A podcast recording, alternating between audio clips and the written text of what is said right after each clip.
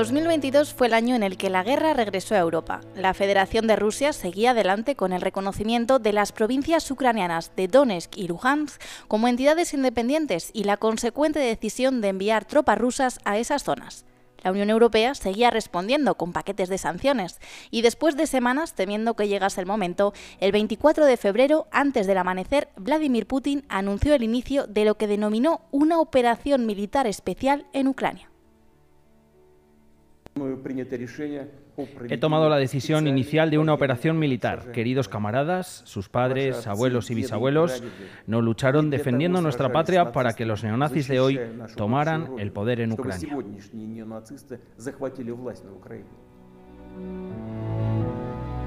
Decenas de miles de tropas rusas entraron en el país desde el norte, el este y el sur.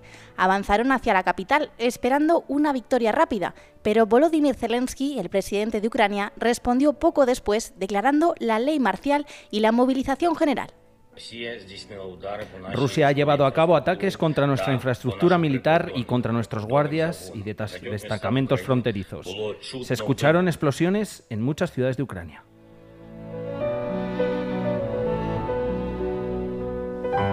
Las sirenas antiaéreas empezaron a sonar en el centro de Kiev y se incorporaron en el día a día de los ciudadanos.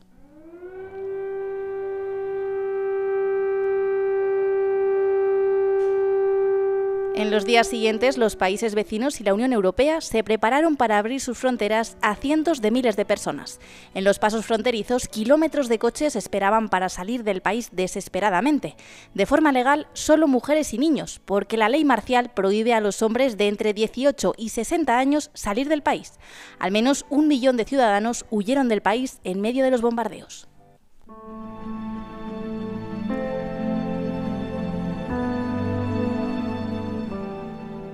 Los datos de ACNUR, la Agencia de la ONU para los Refugiados, revelan que hay 3,7 millones de desplazados dentro del propio país. 17,6 millones de ucranianos necesitaron asistencia humanitaria y protección solo en 2023. Y calculan también que en estos 730 días de guerra se han registrado más de 6,4 millones de refugiados ucranianos por todo el mundo. Hoy conocemos el testimonio de una de esas personas, que se ha visto obligada a dejar atrás su país por la guerra. Me llamo Dasha, tengo 19 años, eh, en Burgo yo estoy una y media año. ¿Recuerda la fecha en la que llegó al Burgo de Osma? Primeros días de junio 2022. Eh, Lo hizo en autobús, acompañada de su madre, después de que les asignaran el centro al llegar a España. Yo con mi mamá viajé en Barcelona, primero va a Cruz Roja, ellos dicen que eh, necesito en Burga de Osma. Dasha también recuerda los primeros momentos de la guerra y el periplo que vivieron para llegar hasta aquí. Cuando empieza la guerra, yo estoy en casa, estoy en Kharkov, eh, mi casa 40 kilómetros de Rusia, y yo he oído todos cómo empieza y levanté por este. Eh, dos semanas ahí estábamos con mi familia, familia. Y después uh, viajé para otro lado de Ucrania. Uh, ahí poco tiempo vivimos y hablamos con mi mamá que necesito para otro país porque ahí no hay vida normal. Y por este viajamos aquí con mamá y estoy aquí.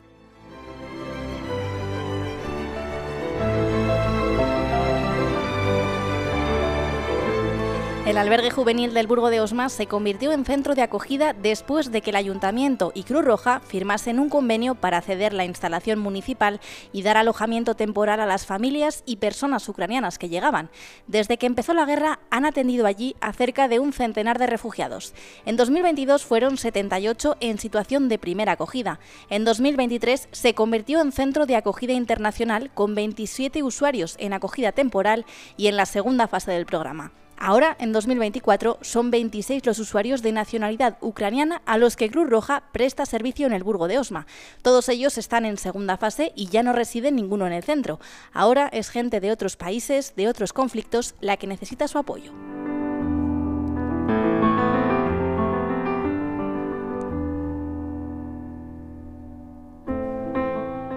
Dasha recuerda también cómo fueron esos primeros días en el albergue. Allí se encontró con gente en su misma situación. Primeros días en Burgo de Osma, yo no conozco a nada persona, todos ucranianos, no conozco ni una. Y no sé, todos eh, me gusta, mucho hablamos, mucho paseamos, eh, todo tiene su vida antes, hablamos por vida y esto todo. A los nueve meses de estar aquí, su madre decidió marcharse. No se hacía con el idioma y ahora vive en Irlanda con los abuelos de Dasa. Ella ha ido retomando poco a poco su vida aquí. Ha vuelto a estudiar la carrera de fisioterapia que empezó en Ucrania. Lo hace de forma online y compagina sus estudios con el trabajo. Empiezo a trabajar en agosto y trabajo medio año, sí, pienso sí. En, primero yo estoy en cocina para eh, primero limpiar platos, después hacer platos para comida para gentes. Y después el eh, jefe pregunta, ¿quieres eh, camarera? En bar estoy para hablar, para aprender español. Digo, sí. Por esto yo en, ahora camarera en bar. Ella comparte piso con otros ciudadanos ucranianos. Yo aquí vivo tres dos o tres meses con otros ucranianos, todos bien, todos eh, hacemos comida juntos, o, todos juntos. Y todos siguen también muy de cerca cómo avanza la guerra, preocupados por sus familiares y amigos. Sí, tengo, pero eh, ellos en otro lado de Ucrania. En mi país eh, no bien, cada día más peor, como yo he visto como yo sé. Ahí mi amiga, yo sé, ella cada día escribe para mí, hablamos.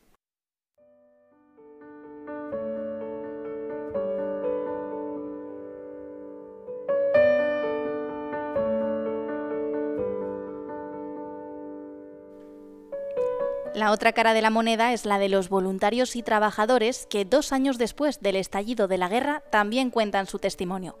Algunos, como Silvia Gómez, profesora de profesión, empezaron a raíz de la llegada de los refugiados ucranianos a El Burgo. Yo recuerdo al principio salir en las noticias que estalló la guerra y llorar todos los días, llorar. mi marido decía, pero tienes que llorar pues sí, lloro de rabia, de impotencia, de que esté pasando esto en el 2022, a mí me pareció horroroso.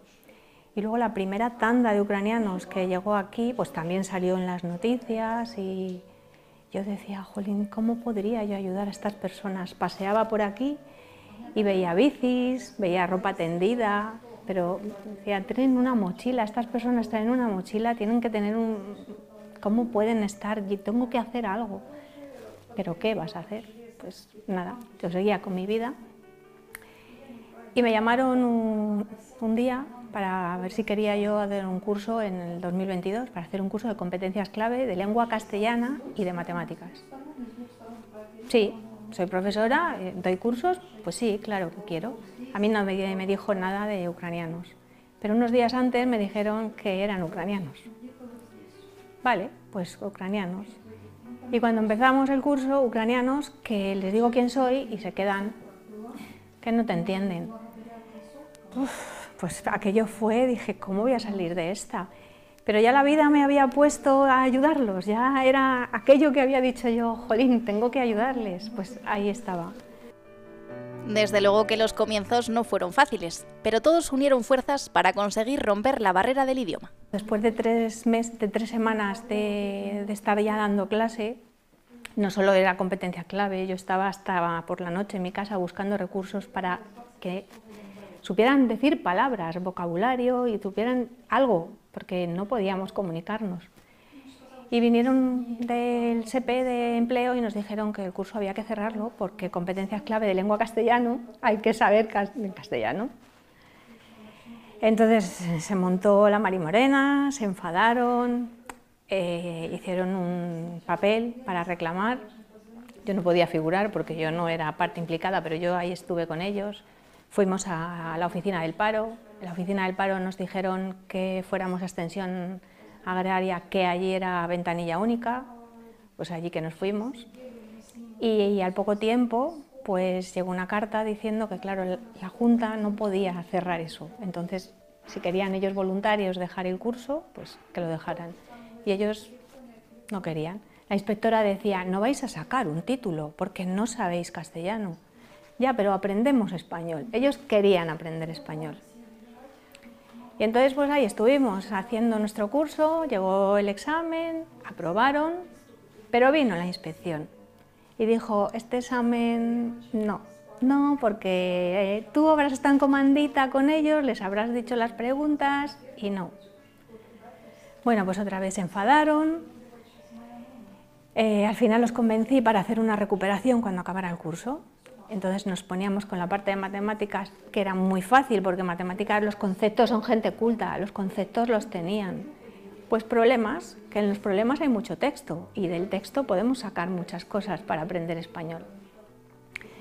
Tuve que preparar tres exámenes de, lengua y tres de matemáticas, para que viniera la inspección y dijera este y este, para que no estuviera tongado, digamos. Y bueno, pues nada, Llegó el día del examen y la primera pregunta del examen de lengua era una lectura. Estaba el inspector, vio cómo leían y dijo, yo ya no voy a inspeccionar más, me voy. Y nada, aprobaron todos, el inspector habló con ellos, les entendió, mm, me aplaudieron, bueno, eso fue, pero no fue el curso, las cinco horas que pasábamos allí al día, eso no era suficiente. Así que me hice voluntaria de Cruz Roja porque yo les dije, os voy a, os voy a enseñar español sí o sí. Me hice voluntaria, yo venía aquí a las cuatro y media de la tarde y me iba cuando me iba. Pero por mis narices iban a saber español. Con las primeras nociones aprendidas, el español se convirtió en una herramienta para encontrar trabajo, para poder comunicarse con los vecinos, en definitiva, para poco a poco ir construyendo una nueva vida lejos de la guerra. Yo veo las ganas que ponen, las ganas que tienen de incorporarse a la sociedad y esas ganas les hacen aprender muy deprisa, son esponjas.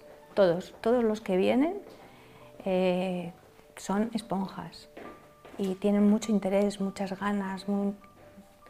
Y luego creo que aprender español eh, para ellos es además evadirse de esa realidad que tienen, porque claro, ellos tienen, en su cabeza tienen lo suyo, su familia allí, Hemos llorado juntos, hemos reído, hemos... entonces es una forma también de evadirse.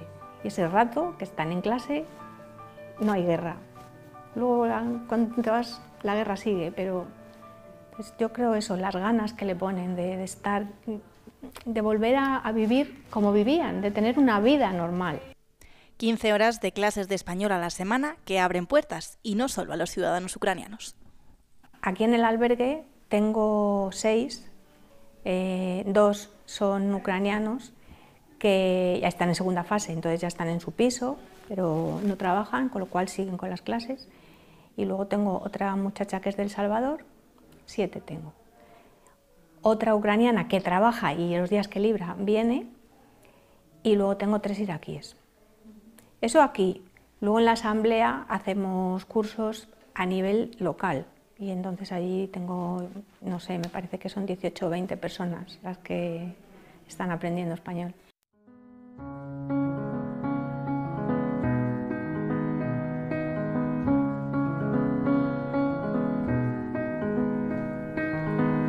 Y hoy queremos poner voz también a aquellos ucranianos y ucranianas que están afincados en España, personas como Valentina, que llevan 20 años en el país. He llegado aquí a vivir, he conocido a mi marido y he venido aquí directamente y seguimos viviendo aquí. Estoy casada con, con, un español ya 20 años y tenemos una hija común que ya ha cumplido 19 años. Según el, Observatorio Permanente de la Inmigración del Gobierno Central, a finales de 2023 había más de 285.200 ciudadanos ucranianos en España. Valentina, igual que muchos otros, vive el dolor y la preocupación de la guerra desde la distancia. Yo primero tenía que sobrevivir cuando se ha empezado la guerra y yo sola aquí desde el febrero llamando eh, soy de ciudad de Gerson, donde no han dejado bombardear ni un día. y cada día, y entonces estaba en unas, en tres días o en una semana lo ocuparon ciudad y siete meses, ocho meses estaba ciudad ocupada y no había cobertura y había que llamar, estaba preocupada y por mis padres, cómo viven, sobreviven allí, la situación horrible. Igual que Silvia, se hizo voluntaria y trabajadora de Cruz Roja a raíz de la guerra. La llamaron cuando llegaron los primeros refugiados al Burgo de Osma. Me llamaron para que voy aquí a trabajar y yo solo me lo han dicho que eh, voy y yo media jornada porque tenía otro trabajo, pero quería de alguna manera venir aquí para ayudar a los ucranianos, porque necesitaban traductor sobre todo y las imágenes de esos primeros días se le quedaron grabadas en la memoria. Cuando llegaron con los bebés, muchos niños, muchísimos niños. En principio había madres y niños. Una abuela, una pareja joven, muy joven, de, de 19, 20 años tenían. Y pues cada, uno cuenta su historia y tú te quedas con ellos y piensas ayudar de todo lo que tú puedes con hablando, ayudar a solicitar algún documento, pedir alguna cita, ir traducir a los bancos, pues estos todos trámites. Y sobre todo necesitaban que les escuchamos y que hablamos con ellos, porque ellos, algunos han perdido su casa totalmente, no tienen a dónde volver, eh, luego tenían que decidir quedarse aquí con los niños o volver, para estar junto con, los maridos, porque no dejan salir a los maridos. Y pues tenían eh, mm, unas situaciones muy difíciles. Su labor en el día a día, junto con la de profesores y voluntarios, es ayudar y acompañar. Soy monitora de, Cruz Roja, eh, del albergue. Eh, bueno, estamos atendiendo a la gente para que cumplen sus turnos de limpiezas, de acompañamos, eh, hacemos los trámites, empadronamientos, los solicitar médicos, si hace falta pero la mayoría ya como hablando, hispanohablantes, la mayoría trámites ya hacen ellos solos, solo decimos a dónde tienen que ir, pues también escuchamos, eh, ¿qué más? Ordenar, ordenar eh, cosas, eh, ver vigilar que está limpian las habitaciones. Cuando lo han dicho que desde 1 uh, de enero 2023 este va a ser el Centro de Refugiados Internacionales, eh, era un poco triste porque digo, por, por mi parte, yo pienso que pensaba que um, hay más eh, gente, más ucranianos que también necesitan pues, seguir con ucranianos pero tenían sus, eh, eh, no planes, eh, sus, para que siga funcionar el albergue tiene que ser refugio internacional. Y aquí los, los que estaban aquí estaban mucho tiempo, les cuidábamos bien, les enseñábamos de todo y estaban ya... Mm, bastante sueltos, bastante independientes. Y ya eh, sabes que, no, no, estaban aquí dos semanas o un mes y salían a, la calle. Estaban aquí por lo menos medio año, por lo menos. Hasta que, y, y todos los días nosotros con ellos, todos, trabajadores sociales por su parte, profesores por, su parte, monitoras por el suyo. Cada especialista tiene su, eh, su función y cada uno ayuda de todo lo que puede. Y estamos tranquilos por los ucranianos porque ya pueden y ya saben em, acoplarse a este mundo, estar aquí. Valentina también sigue de cerca la situación en Ucrania y no puede evitar emocionarse al hablar de su familia, porque muchas veces los silencios también hablan.